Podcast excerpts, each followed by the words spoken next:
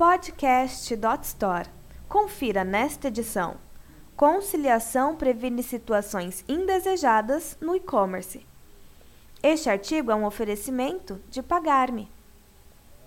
Em 2015, nós recuperamos de 2 a 3% da receita de nossos clientes. A fala é de Fabrício Costa, CEO da Equals, e refere-se ao trabalho de conciliação desenvolvido pela empresa, uma das mais conceituadas do mercado no ramo. Aliás, é na hora da conciliação de cartões que os e-commerces encontram alguns de seus piores inimigos, tais como chargebacks não identificados previamente, vendas duplas e taxas cobradas de forma indevida pelas adquirentes. Mas a conciliação, especialmente se feita de forma manual, também pode ser um grande problema para o varejista.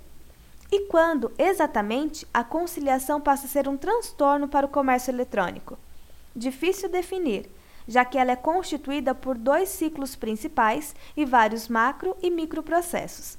Segundo Costa, o primeiro ciclo é transacional e envolve duas etapas: a conferência do caixa de vendas e a auditoria ferramenta de controle utilizada para garantir que a adquirente está cobrando o que foi acordado em contrato. O segundo ciclo é financeiro, desdobrado em mais três fases. A primeira é a gestão do fluxo de caixa, que se estende por meses devido às compras parceladas. A segunda é a gestão de chargebacks, ação que se desenvolve até o momento do desagendamento da compra. E, por fim, a contabilização de recebimentos, na prática, nada mais é do que a conferência dos recebíveis que o gateway informa que precisam ser repassados ao e-commerce, dos recebíveis que a adquirente realmente repassou e das parcelas que o banco diz ter depositado. Nos gateways de pagamento, é necessário exportar o relatório do próprio gateway e o relatório da adquirente.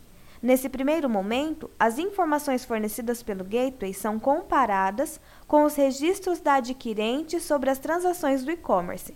Depois de conciliados esses dados, o e-commerce ainda precisa verificar se os valores pagos pela adquirente estão condizentes com os recebíveis que o banco diz ter depositado.